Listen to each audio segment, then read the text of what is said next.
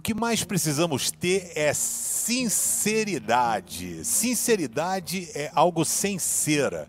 Antigamente as pessoas faziam um vaso e quando aquele vaso o artesão fazia tinha uma rachadura, uma fissura, ele falava, cara, não vai dar para botar argila. Então ele pegava a cera, colocava a cera na fissura, passava, pintava e aí o vaso ficava perfeito. Mas quando ele era confrontado com a luz e a pessoa botava na direção, ele conseguia perceber essa fissura. Por isso a palavra sem cera tem a ver com sincera.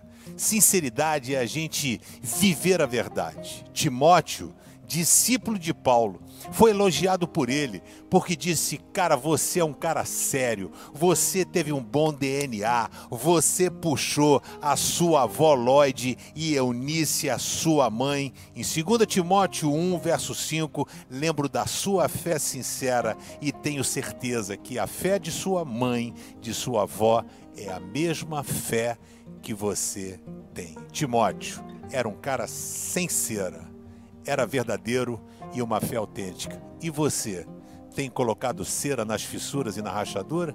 Cuidado.